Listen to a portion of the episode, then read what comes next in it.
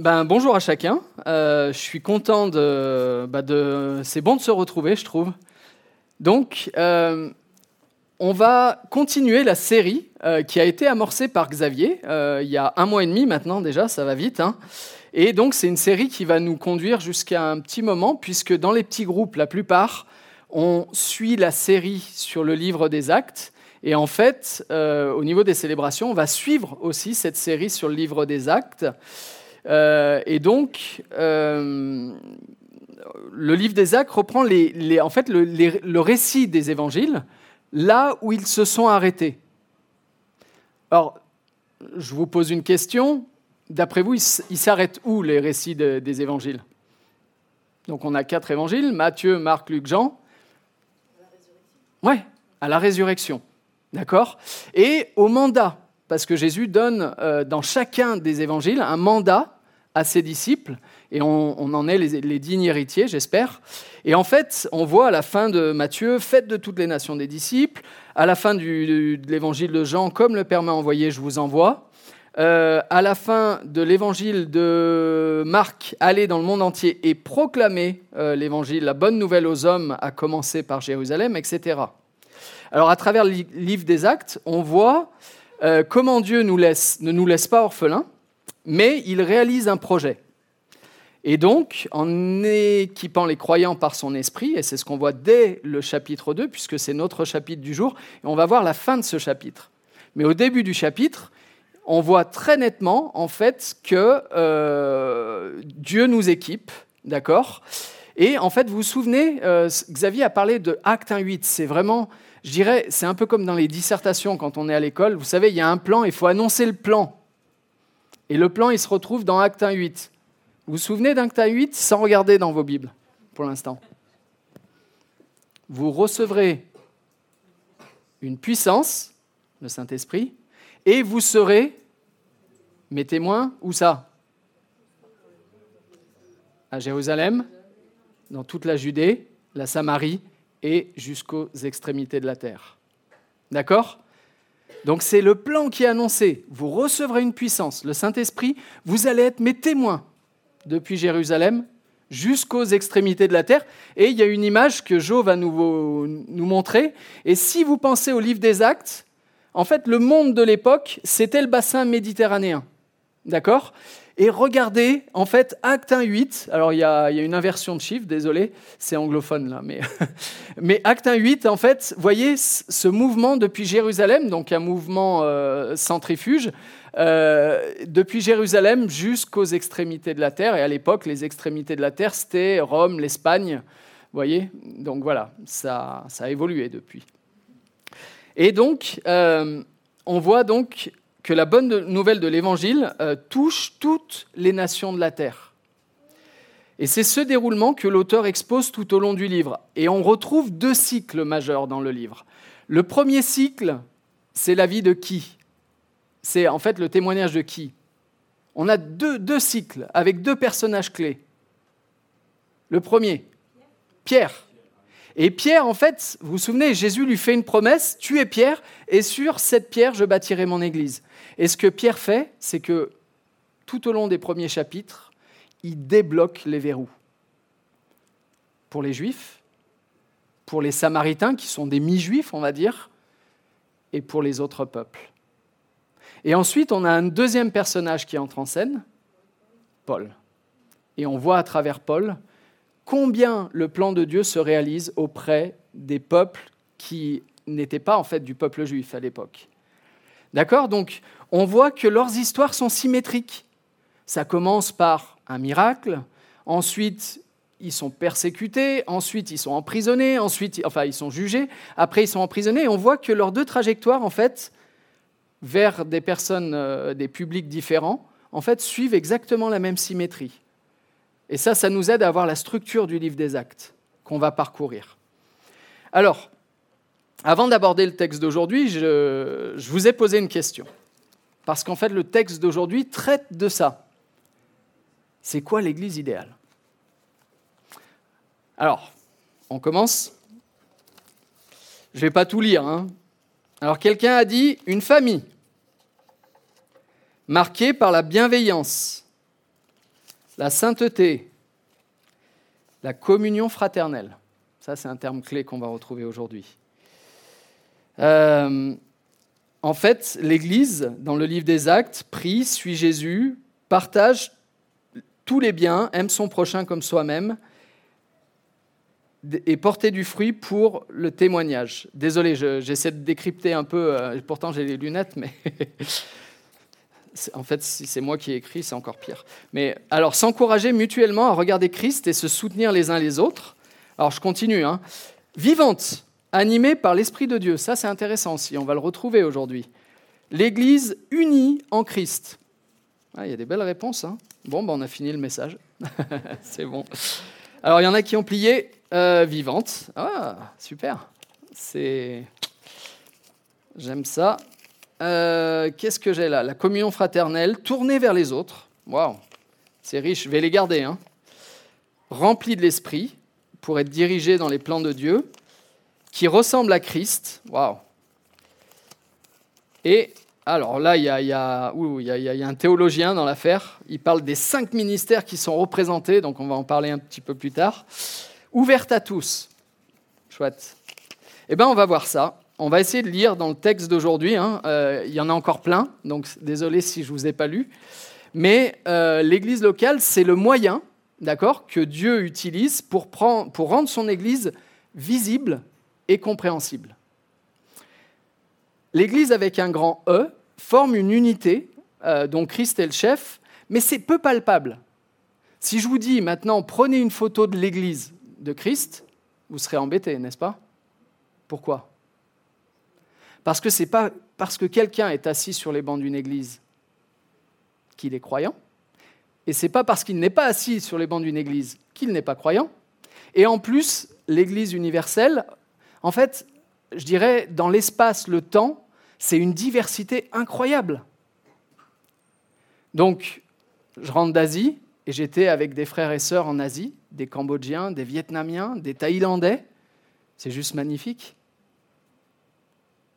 Mais prendre une photo ensemble, ça serait difficile, n'est-ce pas? Et en plus, si on reprend tous ceux qui sont déjà euh, auprès du Seigneur, tous ceux qui viendront, voyez, ça c'est l'Église. En fait, on ne peut pas en faire une représentation palpable. Par contre, l'Église locale, elle, elle est palpable. Beaucoup plus. Et donc, euh, on voit vraiment que l'Église locale, c'est une communauté de croyants dans un temps et dans un lieu donné et qui incarne la réalité, être le corps de Christ. Contrairement à l'Église avec un grand E, elle n'est pas parfaite. Et d'ailleurs, je crois que c'est Steve qui m'avait raconté cette histoire la première fois. Euh, en fait, quelqu'un a dit, euh, si jamais euh, tu trouves une église parfaite, surtout n'y va pas, sinon elle va être imparfaite. Et elle n'est pas parfaite. Et c'est à travers elle pourtant que l'évangile devient visible et compréhensible. C'est surprenant, n'est-ce pas? L'église avec un grand E est sainte parce que Dieu l'a déclarée sainte. Et pourtant, on n'est pas encore. Vous voyez? Il y, a, une tension là. Et dans l'église locale, eh ben, on vit là, cette sainteté et en même temps l'imperfection encore à l'œuvre. Et donc, a ceci tous verront que vous êtes mes disciples, aimez-vous les uns les autres. Donc, l'église locale est un lieu idéal pour montrer qui est Christ. Mais elle n'est pas parfaite. Alors, on va lire le texte d'aujourd'hui pour essayer de dégager les traits caractéristiques d'une Église fidèle et en bonne santé. Alors, il faut mettre un peu le contexte. C'est la Pentecôte. Quand c'est la Pentecôte, en fait, cette fête rassemble des peuples de tout le bassin méditerranéen qui viennent à Jérusalem. Et en fait, c'est une fête qui est ancrée dans la tradition juive, puisqu'elle est associée au don de la loi au Sinaï et euh, à l'alliance de Dieu avec son peuple. Et donc, c'est un moment propice où vraiment tous ces peuples, toutes ces personnes de plein d'horizons sont réunies. Et le texte nous indique que les disciples sont remplis du Saint-Esprit. Sont remplis du Saint-Esprit. Et là, Pierre, qui va avoir un rôle clé tout au long de la première partie du livre des Actes, tel que Jésus l'avait annoncé, prend la parole et s'adresse à la foule. Et en fait, il annonce clairement euh, ce que Christ a fait. C'est-à-dire que Dieu a un plan de salut pour l'humanité. L'humanité, malgré, euh, je dirais, sa perdition, a une source d'espoir dans l'œuvre de Jésus-Christ. Et donc là, en fait, on voit que ça se conclut au verset 21. Je vous ai mis des Bibles exprès. Acte de 21. Tous ceux qui invoquent le Seigneur sont sauvés. Et Pierre relate ainsi la mort, la résurrection de Jésus, annoncée depuis des siècles. Et là, il y a une onde de choc qui se réalise. Et combien de personnes, ce jour-là, sont comptées au nombre des croyants? 3000 personnes. Et le texte nous dit qu'elles sont baptisées. Et en fait, euh, je vais vous passer les détails, mais j'ai lu cette semaine comment techniquement c'était possible. Ça ne s'est pas fait en un jour, c'est sûr. Mais techniquement, c'était possible. 3000 personnes étaient ajoutées au nombre des croyants. Ça veut dire que, en fait, 3000 personnes ont été ajoutées à l'Église avec un grand E que Jésus bâtit à travers les siècles. Ce qui nous intéresse aujourd'hui, c'est l'impact de ce bouleversement. 3000 personnes d'un coup, vous imaginez? C'est magnifique. Mais il y a eu un impact sur cette communauté de personnes. Et beaucoup parlent de ces passages en mettant en avant l'idée d'église primitive. J'aime pas trop le nom. Église primitive, ça fait un peu, voyez, primate. Euh, de, voilà. Euh, donc moi, je préfère dire l'église des premiers temps. D'accord? Les, les premiers disciples après la Pentecôte. Et ce que je vous propose aujourd'hui, c'est de décrypter trois principes forts qui nous ont laissé que nous ont laissé les premiers croyants avant la Pentecôte. Alors on va lire le texte, il va s'afficher. Alors, ceux qui acceptèrent les paroles de Pierre se firent baptiser. Donc à partir du verset 41, pardon. J'ai mis les Bibles exprès parce que ces sept versets, on va les suivre tout au long. D'accord? Ceux qui acceptèrent les paroles de Pierre se firent baptiser. Ce jour-là, environ 3000 personnes furent ajoutées au nombre des croyants. Dès lors, ils s'attachaient à écouter assidûment l'enseignement des apôtres, à vivre en communion les uns avec les autres, à rompre le pain et à prier ensemble. Tout le monde était très impressionné car les apôtres accomplissaient beaucoup de prodiges et de signes miraculeux. Tous les croyants vivaient unis entre eux et partageaient tout ce qu'ils possédaient. Ils vendaient leurs propriétés et leurs biens et répartissaient l'argent entre tous selon les besoins de chacun. On va commenter ça. Tous les jours d'un commun accord, ils se retrouvaient dans la cour du temple tant qu'ils étaient autorisés, je rajoute, parce qu'on voit un peu plus loin dans le livre des Actes qu'ils n'étaient plus autorisés à le faire. Mais au début, ils allaient dans la cour du temple. Ils rompaient le pain dans les maisons et prenaient leur repas dans la joie avec simplicité de cœur. Ils louaient Dieu et le peuple entier leur était favorable. Le Seigneur ajoutait chaque jour à leur communauté ceux qu'il sauvait. Ce que je vous propose aujourd'hui, c'est rapidement de voir trois traits caractéristiques d'une Église en bonne santé. Et le la première caractéristique que j'aimerais mettre en avant, c'est, alors vous ne l'avez pas dans ces versions, j'aime pas trop cette version pour ça, parce qu'elle est un petit peu trop, euh, euh, elle, a, trop été ajustée par rapport au texte original, et en même temps, ça parle le langage de notre temps, parce que le langage évolue, ce sont des langues vivantes. Et donc, en fait, euh, le texte original nous dit il persévérait. Et en fait, on voit vraiment que le premier texte caractéristique, c'était la persévérance. Suite au discours de Pierre, il y a 3000 personnes qui sont ajoutées au nombre des croyants et l'Église grandit numériquement. Et malheureusement, c'est souvent le critère qu'on garde en tête, la croissance numérique, le chiffre. Un peu comme des businessmen, le chiffre. Pourtant, je crois que le texte nous invite à nous concentrer beaucoup plus sur les éléments qualitatifs que quantitatifs. Et si on ne regarde de près, on observe que cette communauté persévère. Persévère. Partout où je vais dans le monde, il y a un trait commun lorsqu'une personne se tourne vers Christ. Même ici, je dirais. C'est que souvent on fait face à l'opposition des nôtres souvent, quand on ne vient pas d'une famille chrétienne ou d'une autre tradition, on fait face à l'opposition des autres. C'est la réalité de ceux que j'ai visités la semaine dernière, mais c'est la réalité en fait de, je dirais, où que j'aille, c'est souvent la principale opposition rencontrée. Probablement que ces premiers croyants avaient affaire eux-mêmes à cette opposition. Tu changes de tradition, tu renies ta famille, tu renies tes convictions, tu renies tes ancêtres. Et certainement, le texte ne le dit pas, mais on le voit dans tout un tas d'autres textes du Nouveau Testament, il y a une résistance très forte. Cependant, il persévérait. En fait, une meilleure traduction indique il persévérait dans quoi? Dans l'enseignement des apôtres, dans la communion fraternelle, dans la fraction du pain et dans les prières. Et on voit un petit peu plus loin dans la louange. Ainsi, cette Église est persévérante par la simplicité qui se résume dans sa vie de piété. Et en fait, quand je vous demande, mais c'est quoi l'Église idéale? Ce texte nous le décrit? En étudiant ce texte cette, semaine, quelque chose m'a interpellé. En fait, je crois que nos générations actuelles vivent un peu trop l'Église comme une prestation. Je crois vraiment que nos générations vivent trop l'Église comme une prestation. Je crois que l'exigence de nos générations se porte vers la performance. Et ça nous induit en erreur. Parce que la persévérance dont il est question, ce n'est pas de la prestation, c'est une attitude de cœur, centrée vers Christ, et qui nous appelle à en faire le premier de toutes choses.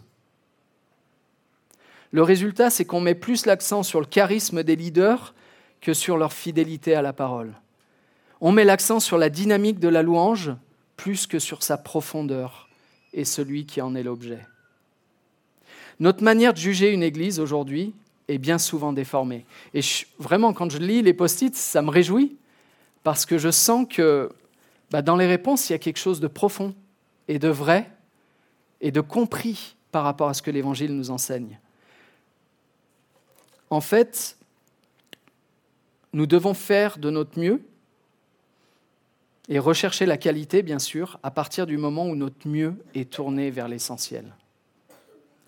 Le texte nous invite à une autre lecture, à mettre d'autres lunettes que celles qu'on a l'habitude d'utiliser.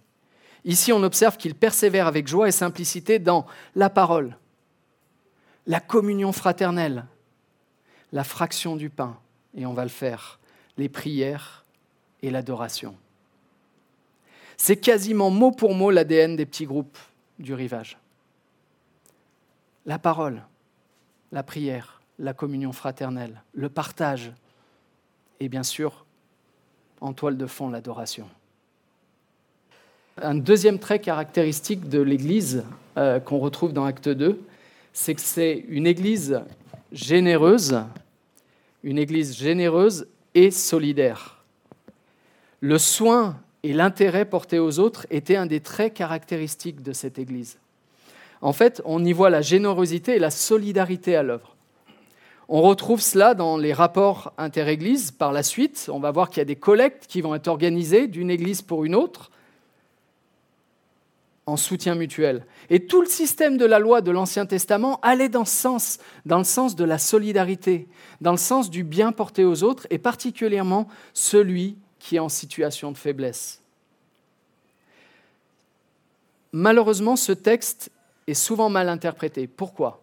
Moi, j'ai souvent entendu dire, ouais, en fait, euh, ils vendaient tout. Et en fait, quand on regarde le texte de près, c'est pas tout à fait juste. C'est pas une communauté totale de biens qui est évoqué. C'est une générosité sans faille. C'est le fait de ne pas faire de ses biens personnels le but de toute chose. Je ne vais pas les emmener avec moi. C'est le fait de faire de ce que Dieu nous donne une occasion de bénir les autres, une occasion de faire le bien. En fait, c'est de considérer ça ne m'appartient pas. Ça appartient à Dieu. Seigneur, donne-moi la sagesse pour l'utiliser. Et il y en a qui n'étaient pas obligés. Vous vous souvenez, Ananias et Saphira, un peu plus loin dans les actes, on verra, ils n'étaient pas obligés de partager. Le texte le dit. Mais ils ont menti. Ils ont fait comme si. Et c'est ce qui a valu en fait leur chute. La complète communauté de biens n'est pas le modèle auquel le texte nous appelle. Le modèle auquel il nous appelle, c'est celui d'une profonde générosité et solidarité. Le croyant remplace ainsi l'avarice par l'amour et le soin porté aux autres. Vous savez, en fait, avec mon travail avec Encompass, je reçois toutes les semaines des, messages avec des drames humains. Rien que cette semaine, j'ai reçu deux messages avec des photos horribles. Et euh, la première, ça venait du, sud-ouest du Tchad, où euh, il y a eu en fait vraiment une levée de, rébellion. Et en fait, euh, ça a été un massacre de personnes et un massacre de lieux, et notamment un centre de formation chrétien que je supervise, et qui a été saccagé, brûlé. Et tu te dis, mais, mais c'est de la folie. Mais ce qui est beau derrière, c'est de voir en fait des chrétiens qui disent oh, on va leur venir en aide. On sera là parce qu'ils souffrent. Et toutes les semaines, je suis témoin de chrétiens qui disent je veux, je veux partager. Parce que je suis nanti. On est tous dans les 10% les plus riches de cette terre ici. Quel que soit notre niveau social, on est dans les 10% les plus riches de cette terre. J'ai reçu aussi un, appel d'une église qu'on suit au Népal, à Mugu. Et c'est la saison des pluies en ce moment. Il y a eu un glissement de terrain qui a avalé tout un village. Et les chrétiens se mobilisent pour faire le bien à ceux qui souffrent. Est-ce qu'on va être avec eux? En fait, l'Église est le lieu même de la générosité, en interne comme vers toutes les nations. Je pense à Hubert, qui persévère dans le témoignage apporté envers les détenus, et eux-mêmes sont premièrement les victimes, la plupart du temps, de la misère sociale qui est souvent sordide et qui les a amenés à là où ils en sont. Bien sûr, ils sont coupables de ce qu'ils ont fait, mais quand j'entends leur histoire, je me dis, mais c'est de la folie.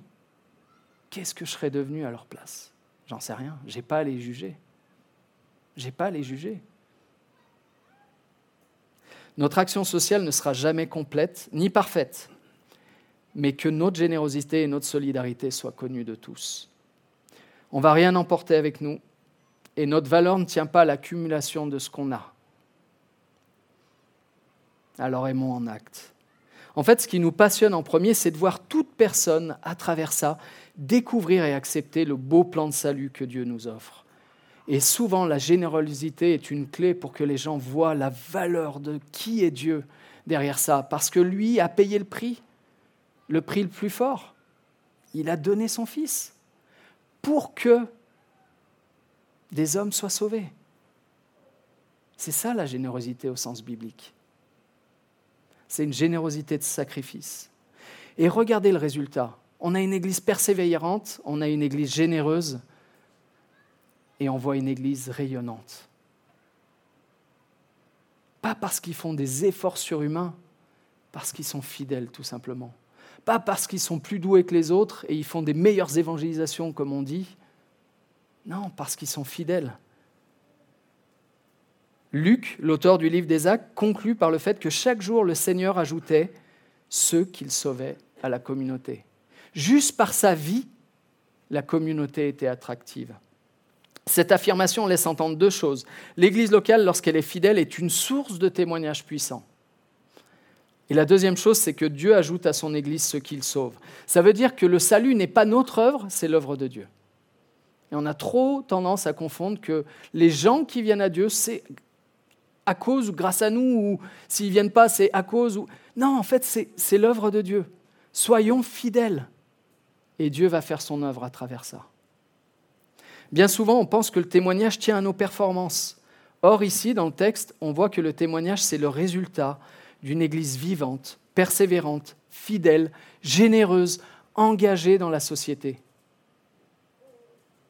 Et ça crée un environnement propice à un témoignage puissant. En fait, le témoignage que l'Église donne ne tient pas à ses performances, que ce soit son local, sa sono, ses leaders, ses lumières, sa réputation, ses, ses instruments de musique ou je ne sais quoi d'autre.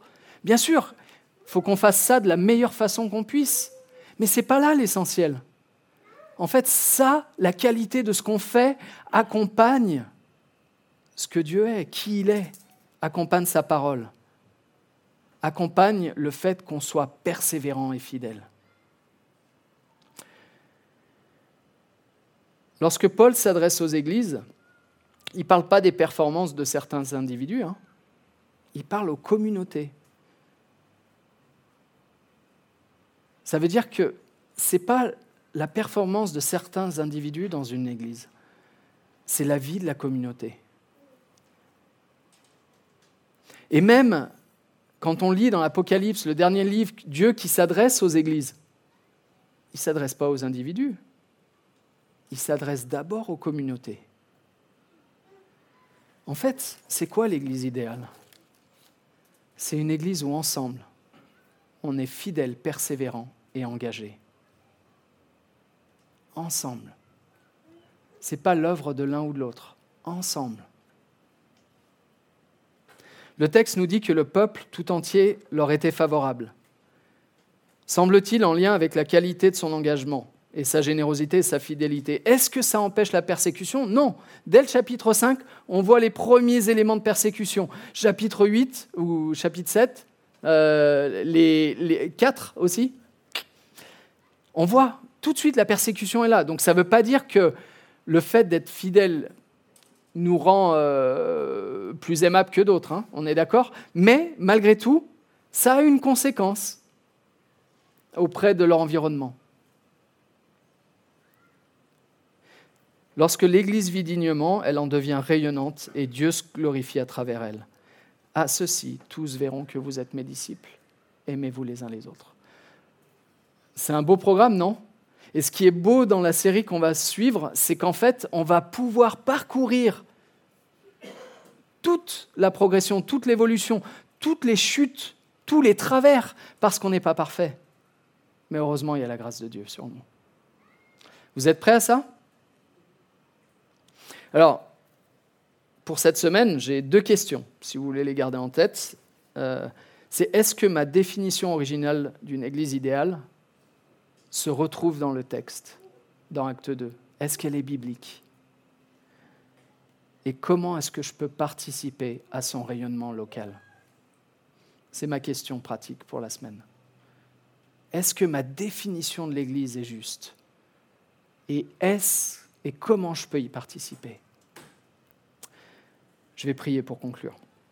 Seigneur, on est reconnaissant. Merci pour euh, la vie que tu nous donnes. Merci pour ta grâce. Merci pour tes bienfaits. Merci pour euh, celui que tu es. Et Seigneur, je te prie vraiment pour que, en fait, euh, nous soyons fidèles, persévérants et justes, généreux les uns envers les autres, et que dans l'amour, qu'on manifeste les uns pour les autres, tu puisses être honoré et glorifié.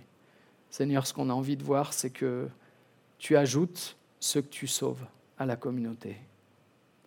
Merci Seigneur pour ce que tu fais, ce que tu réalises. Amen.